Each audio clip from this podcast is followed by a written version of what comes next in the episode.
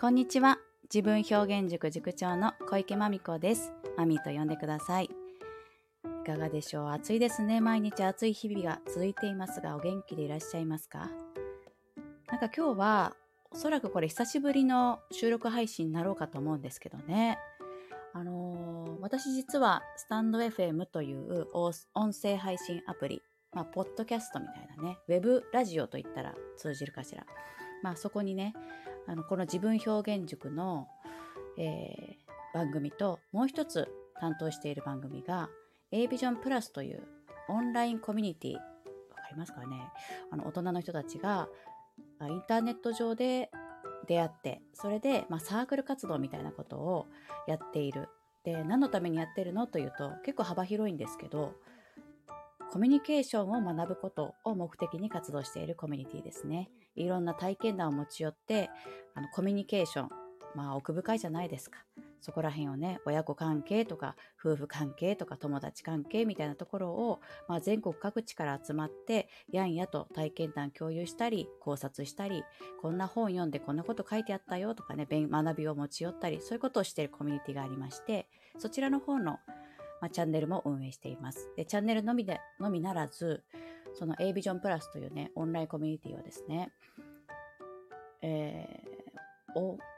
オフラインイベントというの？あのリアルなイベントごとも行っていて今日はねで今日の話につながるわけなんですがこう5月だったかしらその A ビジョンプラスが企画してあの働くすべてのママたちに向けてちょっとなんか交流会しませんか？っていう感じでねその交流会をわちゃわちゃと行ったわけですね。でそのご縁で知り合った方をとある方をお招きしてコラボトークをさせていただこうみたいな運びになりました。いつもね、一人喋りしておりまして、まあ暑いし、A ビジョンプラスの方のチャンネルの方で結構配信してるし、自分の枠がね、あの、もう、あんまり配信していない中、このコラボトークというのは非常にありがたい時間です。とても楽しみにしてお待ちしておりますゲストさん、シュガーさんです。いらっしゃいませ。ありがとうございます。お邪魔します。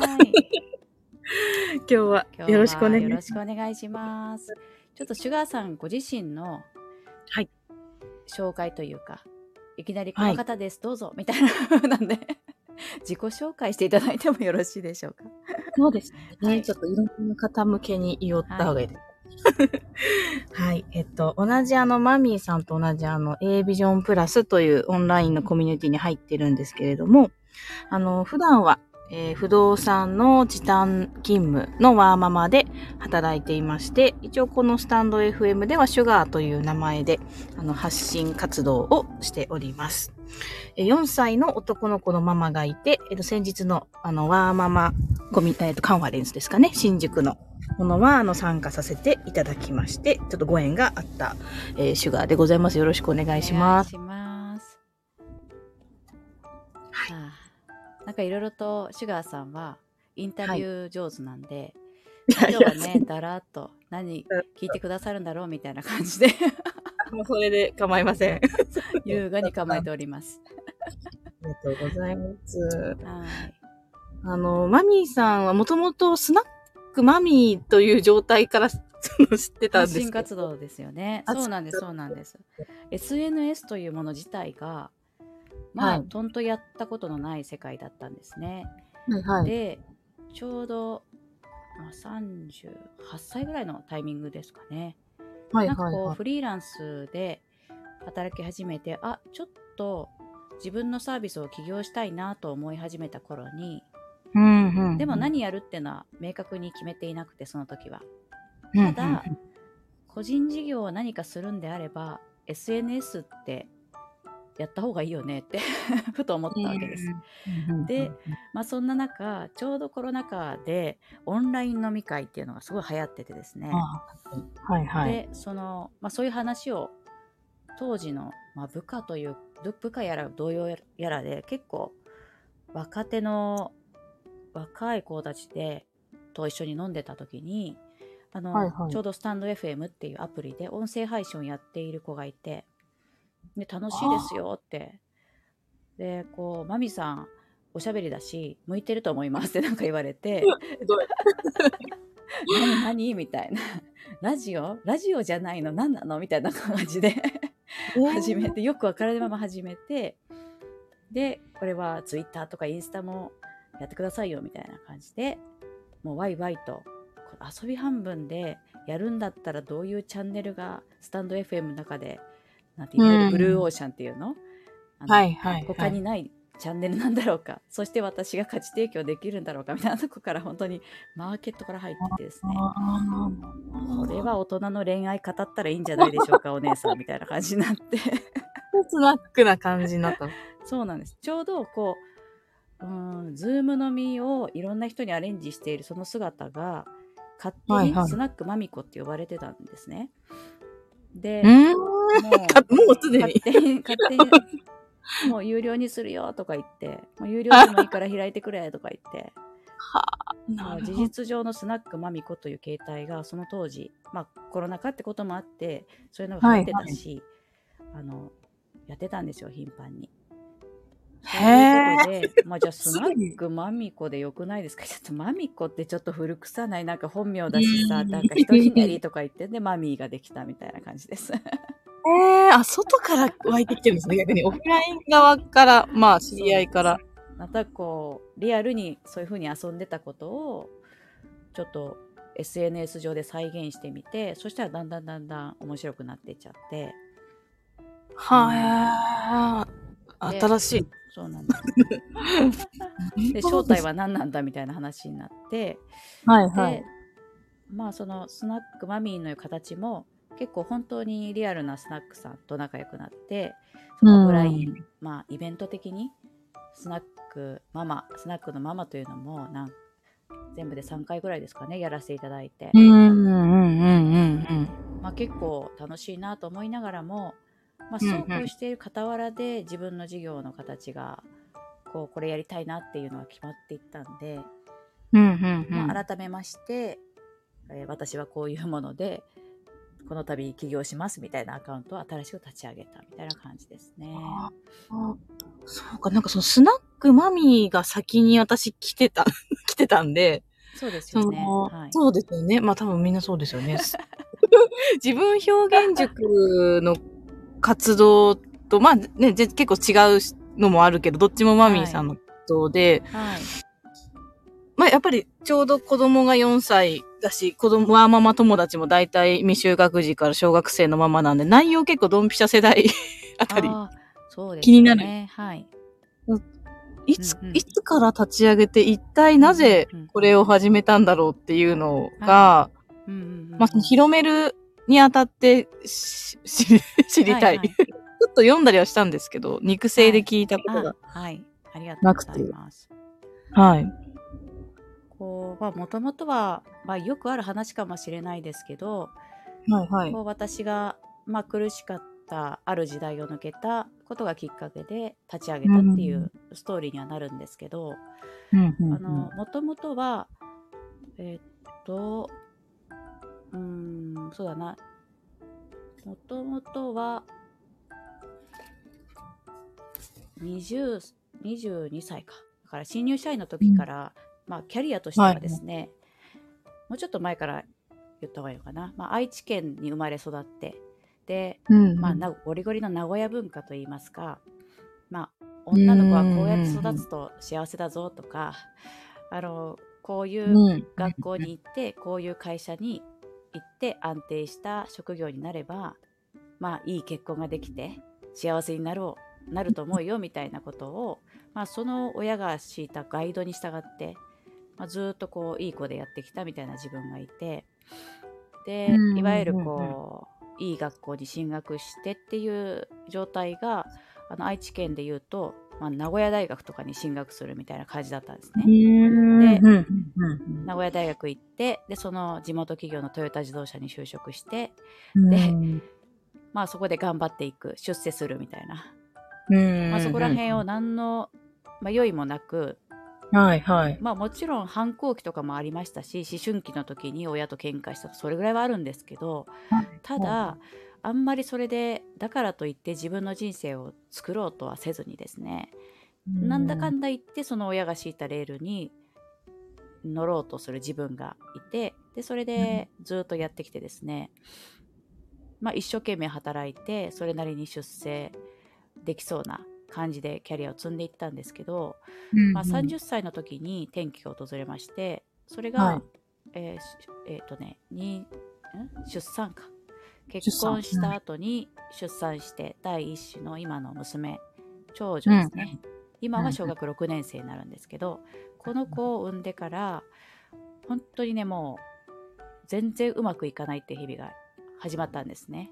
全然うまくいかないっていうのは、まあ、仕事とこう育児の両立がもう全然うまくいかなかったです私は、もうこの今 SNS やっててシュガーさんもそうですけどなんかうまくやってらっしゃる方多いですけど私は、うん。まあそれが10点だとしたら 私はマイナス10点ぐらいもう対極にいるみたいな地獄の日々を送っていてですね。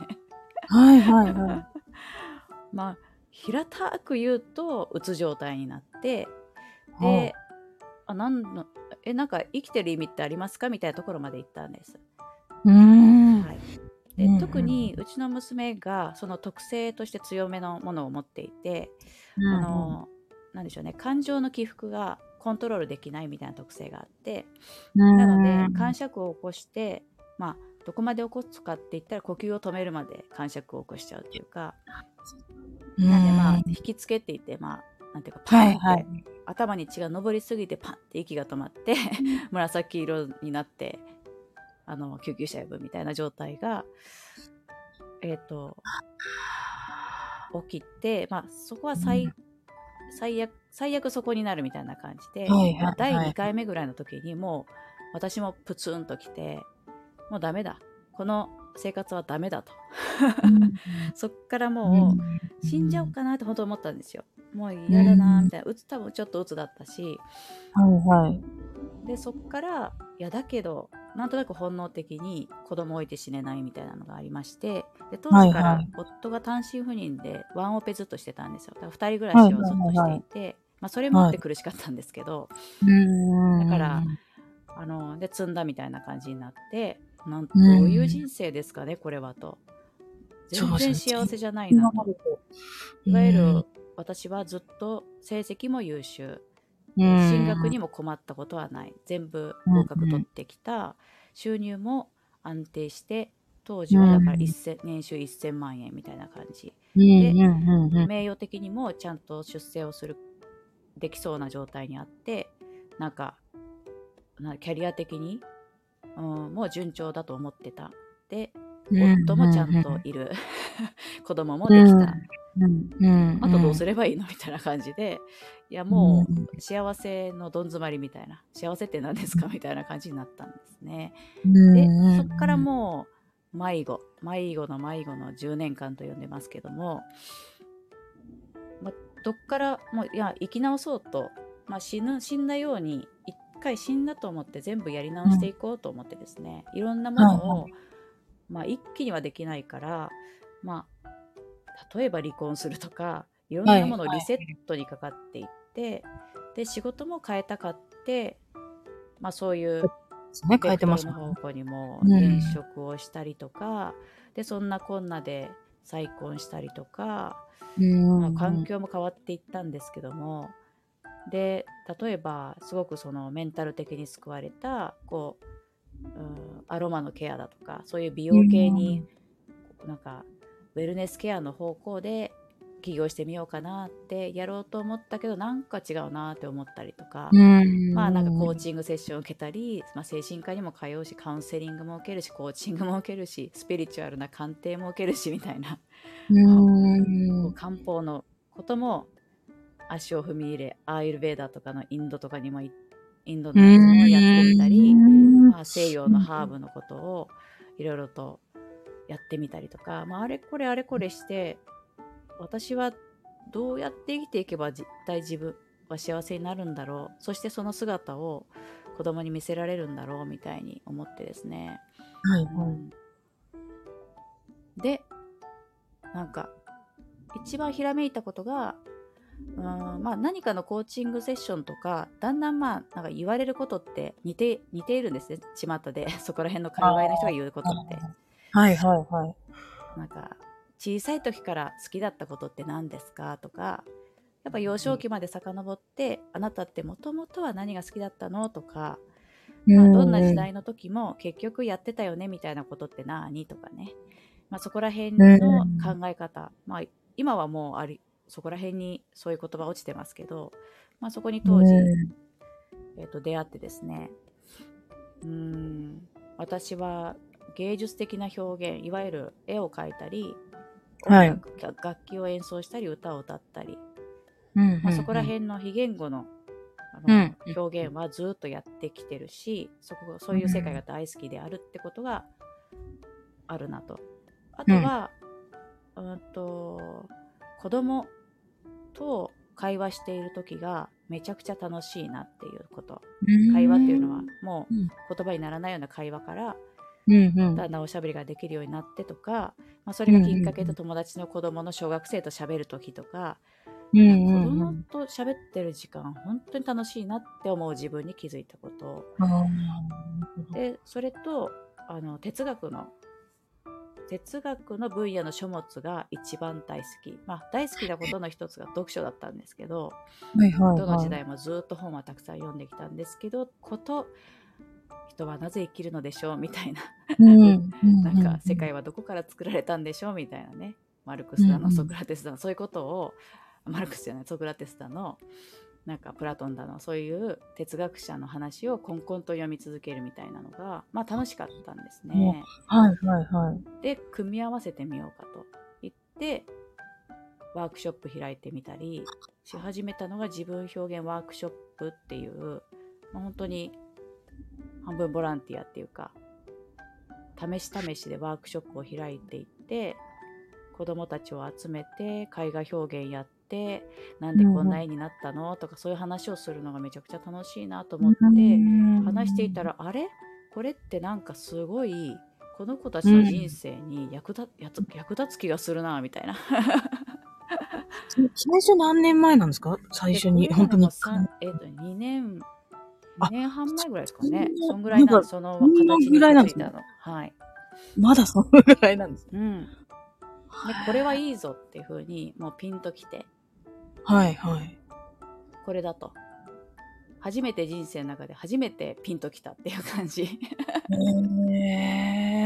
ー。なんか全部積み上がったものがやっと 届いたみたいな。何かしら。体操みたいな感じで。いや本当に初めて人生でピンときたって思いますねこれやと思ってもうこれでやっていくっていうのを心に決めたのが、うん、38だから39かな？40かそのぐらいの時ですね2年前だからあ意外と最近だったことにちょっと驚いております。そうですそうですそうです。はいはい。あ、そうなんですね。なんか、なんかこういろんなことをこうぐるぐるぐるぐる書き回した結果なんかできたみたいな感じの。そうですそうです。あなんか声が二声が重に聞こえますねあら、私のですか？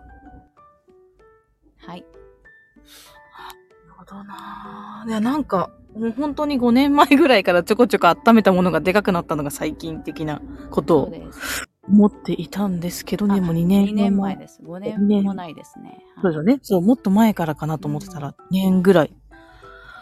あ、そうなのか。なんかでも本当にこう、ワーママになって、まあはい。私の周りってやっぱり会社員がどうしても、会社員なんで多いんですけど、友達も。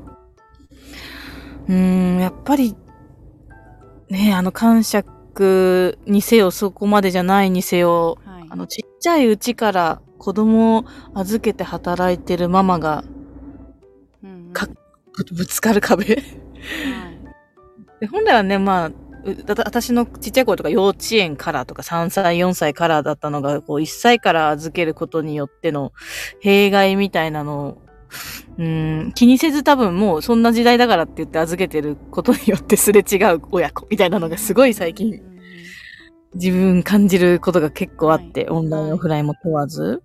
はいうんあで、自分は結構、うんうんうんごめんなさい。こう、お世話になる人とか配信聞いてて、はい。うんうんと思いながら、こう、わ、わ、わちゃわちゃぐちゃぐちゃしながら生きてはいるんですけど、はい。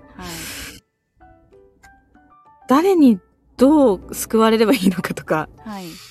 どうしてシュガーちゃんはなんだかんだ、やべえって言いながら最後笑ってるのか、みたいなのを結構質問を受けることがうんうん多くて、うん。はい。いや、言っても大変なんですよって言ってるけど、多分、カッコ笑いってついてるんですよね、きっと私の言語の最後には。楽しめてる感じありますもんね。伝わってそうだけど、みたいな。そこでなんか、紹介、まあ、今日のきっかけですけど、紹介したい人が何人か周りに出てきたときに、はい。なんかこう、スタイフ知らないし、そもそも、スタンドでマミさん誰みたいなところに伝えるには、この音源を送るしかないな、みたいなとこは思ったんですけど、ああ、ありがとうございます。そうですね。こう、子育てで悩むとか、その中で自分を保つのに悩むみたいなことで言うと、あのですね、まあ、私の経験上は、第一次お悩みは、まあはい。私はもう全然、それまでの描いていたキャリアプランみたいなものに明確にひびが入っていったので、どうしようってなったことが一つの転機ではあったんですけど、でもそれだけでは多分ここまでの力にはならなくて、もう一つ、つはあの子供が育ってきてそれこそそうだな小学いや幼稚園児から小学生にかけてですかね、教育って何したらいいのだろうっていうふうに考え始めた時うんこれも大きな転機だったんですね。まあ、はい。転機というか、あの大きな影響があってですね。うん。こう本当に手当たり次第私ってあの子供に対していわゆる七田式教室とかうん。学問式みたいなやつとか、うんあのなんかワールドファミリーってディズニーの英語教材とか なんか、リトミックとかなんか手当たり次第なんか良さそうみたいな。よくわかんないけど何かやってあげたいみたいな気持ちばかりが空回るみたいなことを与えてはいるけれどもこれなまあまあ虚無感があるっていうかんこれ何やってんのかなとうなんん。これ何に向かってなどうなったらじゃあ正解なのってもうそそれこそ正解をまだまだ探してる状態でうんうんうん。でその教育に関して悩み始めたうちの子を私はどう育てたらいいんだろうかみたいなことをうんうん。悩んだことも大いにきっかけとなってその学びというかそれでまあひらめきというかですねまあすごい言葉で言っちゃうとペラペラになっちゃうんですけどはいまあはいはい。子供うんまあ、人生とは自分で作るものみたいなところに行き着くんですけど、その子の個性がもう 100%120% って生かされる環境づくりとか、まあ、そのように、まあ、てかある意味邪魔をしないこともすごい大事なんだなと思って思い始めてですね、うんで私が、与えてる栄養というのははい。時としてこれ実は毒っていうことになるんだなって思ったわけですね。すごくわかるわ。ああなんか私やってんのこれ良かったかなって全部疑わしくなってきちゃって。うん。でもそういう英才教育チックなこととかそれこそなんかまあ鍛えれば鍛えるほど子供の脳とかって反応するので、まあ、遺伝とかもあるでしょうけど得意不得意に関しては。うん。なんかそのうんうん。反応するから例えば数値としていいものが出るんですね。例えばい IQ を測るとか、学習テストをするとか、そういうことをやった時になんかいい数値が返ってくるからあじゃあこの子ってなんか小学受験した方がいいんじゃないかとか言ってねそんな波に乗り、乗るところだったみたいなところでうん。なんか危なかったって思って、やめようみたいに。なんかそういう、何かガイドをつけていくのはやめようっていうふうに決めて、うん、そしたら劇的にあの見えなかった子供の個性の輝きというかですねうん。やっぱ子供がなんかその単なるお利口ちゃんみたいなことだった時代だけど何か感触というのは止まらなかったところから、それこそ感触がなくなっていったんですよ。うん。うん。うん。うん。なくなっていななくななくならないけど少なくなっていったうん。し、うん。なんかその感触を起こすことすら何かうん、親子でう受け入れるというかうん。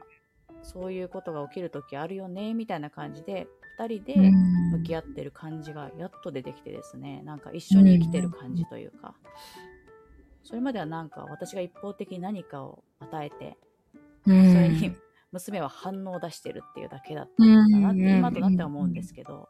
でもそれはなんか子供のためを思ってやってるってすごい頑張るんですけど嫁聞かせ頑張ります。とかいろんなこと頑張ったんですね。なんですけどなんかいらんかった説あるなみたいに思ったりして。そういうのもあって。いやこれは面白いし、うん、なんか時としてそこら辺でもしかするといらんことやってたりあの、すっごく大事な何かみたいなところをつかむそれだけで結構救われる人って実はいるんじゃないかなって思いますね。うんなんか、お子さん向けのワークなのに、あの、インスタとかでこう見てる、はいお子様向けのワークだけど、私、救ってるのはお母さんだよなって思っ、すごいそれもあると思います。思います。本人もね、そうでしょうけど。だからこれ立ち上げた時は完全にローカルビジネスオフラインでそのはい大きな紙に表現してっていう小さい子を対象にして始めたんですけど、はいはい。まあ若い方がいいよねって思って。だけど、うんうん今はあのオフラインあじゃあオンラインでも受け付けて結構中高生の、えー、と塾生さんもいらっしゃるしでそれがもっと延長してあの、まあ、お母さんっていうか別にお子様預かっていない大人のうん。方も塾生になって大人のうん、プランでやってくださる方もいらっしゃる、うん。まあ、基本的なワーク一緒なんで。うんうんうん。で大人に関しては、まあ、具体的に何か何者かになりたかったり何かを成し遂げたかったりして。来てくださるんで、まあ、最終的にはこうビジネス的なコンサルみたいなこともできるっちゃでまあできますかね、うん。ずっと私ビジネス界隈なんで。うん。できるんですけど、まあ、例えばそれがなんかなんでしょうね。芸術的に達成したいとか何か自己実現がしたいとか何かこう一緒に目人生の生きる目標みたいなものを探すところまでかそこから先も伴走するかみたいな。ということで今となってはもうねね。おしゃべりできるようになってから上は何歳でもどうぞみたいな状態になってます。日本語喋れればみたいな。ま あ英語でもいいですよ。英語までは大丈夫です。英語までは。日本語か英語のはい喋り。はいあ、じゃあもう利用してる人は、なんかほんと4歳、喋れるのが3、4歳くらいからねあとは受け付けてくれれば誰でも。そうです、そうです。やっぱその大人にも需要あるなって感じたのはおっしゃるようにさっきおっしゃったように、はあの保護者の方とアフター面談っていうのをするんですけど、うんそうするとお子様の話2う割、んうん。お母様の話8割みたいな ことになっていてだんだん。これはニーズがありそうですね。そうですよね。なんかそんな気がして見てましたね。なんかなりました。うん。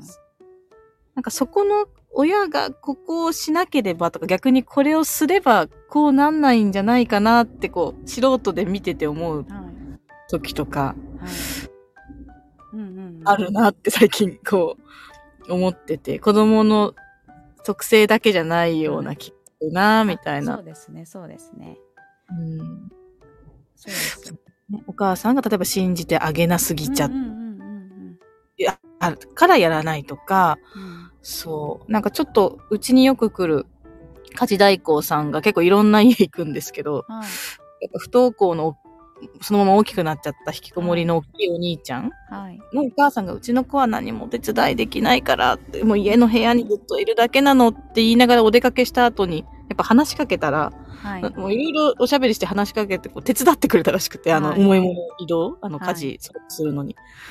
それを親に言ったら、えっ？てなったっていう、なんかエピソードを今思い出しました。もうお母さんがあーそれも本当にギュッとしちゃっってる感じ。あのーそう。でまあちょっと今後の展望にも発展するんですけど、はいはい。あのやっていると、まあ、両局あってですね、えっとうんうん。一つはそのうんどうしてもお母様お父様のいろんな仕事とかね忙しかったり大人の側は大人の側でやりたいことがあったりとか、またそれが増えてだったりしてその個性を生かす人生を応援しきれないっていう個性的なお子様がいたりすると、まあ、そこをディープにサポートするということは私はとても好きだし楽しいし得意だからできるなって領域が一つあるのと、もう一つはあもう一つの方が今シュガーさん言われたみたいに、親とか先生みたいなあの普段のコミュニティのこうなんかうんと平和を司る一緒に生活を共にしている人たちにはどうしても見せられない顔っていうのは人間はありますということとそれがそういうなんかいろんな力が働いて出し切れなかったりまたそのそうだなまあいわゆる端的に言うとサードプレイスの重要性っていうかもう一箇所全然違う場所があってそこであのなんというか愛を持って接する大人の友達みたいな人がいることって、うんうんうん、お子様にとってもお母様とかお父様にとってもなんかすごいありがたい存在になるんだなみたいなのも実感して。うん。そうですね。多分心に余白ができないと変化が変化が起きるんですよ。その。うん。これをこう外したこのピースだけ外せばいいんじゃないってもでもなくて多分それはず、例えばその信じてあげればいいんじゃないっていう現象があったとして、でも信じるようにしますって言ったところで、うんうん、変わんないかなとは思うんです。また別の弊害が出たり、なんかやっぱりこう、その、うん、関係性を保つためのいわゆるこう今にとどまるっていう力が働いて結局変化するってことは難しいよねと思ってなんで私がおすすめするのはサードプレイス作ることみたいな感じですね。でそれが自分表現塾はサードプレイスになり得てるなと思うし、まあ、別にうちのサービスじゃなくても何かそういうもう一つの場所みたいなのがあるとだいぶ変わるなとなんかこう気が巡るじゃないですけどなんかねやっぱ環境が変わってなんかもう家族ぐるっと変わっていくなっていうのは思います。なんか往復だけですもんね。職場と、なんか保育園と自分家をただ回ってるだけの、時とかも、時とかというかそういう方が多いから、途中で立ち返ったり、多分冷静になる時間と場所が。そうです、そうです。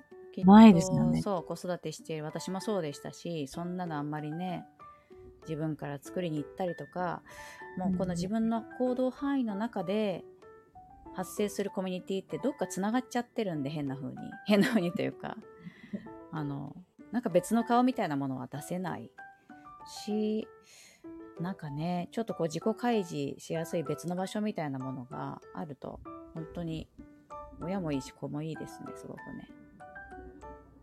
確かにそうですよね、はい、ねかけになんかこういう放送を聞くだけで、ああ、私そういうの持ってないから持とうかなって思うだけで私もうちょっと違うと思って。私もそう思ってます。もう近くにあればそれでもいいと思いますよと思います。うん。だけど結構やっぱ近くとか手近なとこで探しちゃうとつながっててコミュニティが。知り合いがいたみたいな。あ、そうです、そうです。なんかその忖度みたいなね、働いたりとか、ちょっと遠慮が、あ、なんか知られたら嫌だな、みたいな気持ちが働いたりとかっていう時にやっぱこのオンラインの自分表現塾っていう、まあ、このようなものがもしあれば、うんうんうん、結構そのぶっ飛んだ場所にそういうサードプレイス作った方が私はおすすめですね。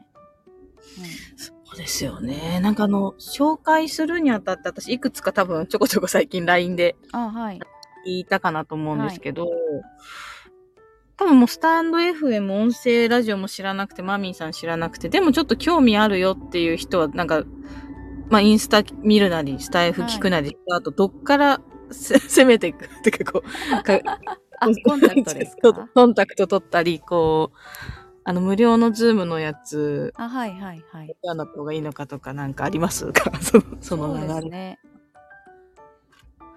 なんか連絡を取っていただく手段はもう全部公式 LINE 統一していまして、はいはい、一番いわゆる塾生さんからの通知が一番大きな音で通知が私に届く。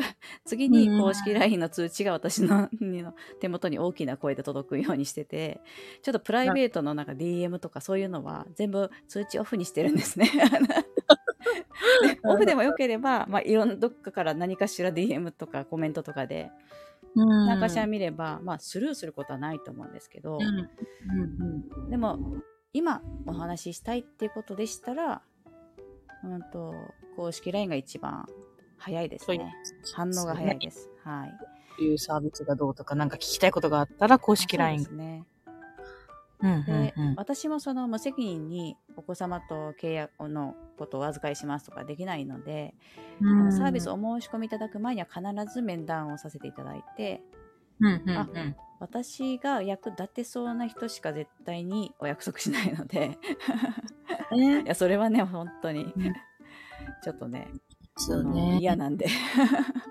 そうそうですよ、はいその不幸な そんななんか空約束みたいなことはしたくないんでなんでそこで無料ズームという枠を常に開けてましてで、はいはい、そこにご予約枠みたいなあのスルスルっと公式 LINE の、えーと、左下にある公式ホームページっていうところから、無料ご相談こちらみたいなトントントンとクリックしていただくと、予約サイトに行って予約していただければ Zoom でお話しするっていう仕組みになってます。はい、とりあえずお話をとかでも全然。あはい、そうですね。なんかそれ興味あるなって言ってくれた方がやっぱ一人いて、はい、木曜、木曜土曜とかのなんか昼とか夜にちょこっとやってたやつ。ね、木曜土曜はあのお話交流会なんで、あマンツーマンの方がまあ具体的ななんかご興味持ってくださった場合は、うん、マンツーマンの方がいいかなと思うので、いわゆる無料相談枠って言って結構朝と夜？を開けてますね。うん。無料は月曜、火曜の早朝と土曜日の、はい、あ月か土の早朝に開けていますね。早朝っていうのは6時から8時の間っていう。早朝でもないですよ、まあまあ。まあ、6時から8時の間。が無料で公式 LINE から。月か土で開けてます。で、木曜のお昼間と土曜日の夜は、あの、もしかすると誰かと相席でお話ししましょうみたいに なっちゃうんで、なんでしょうね、うん、そういう交流目的でなければ、うん。ズームのホームページから来てくださる方がおすすめですね。うんうんうんうん。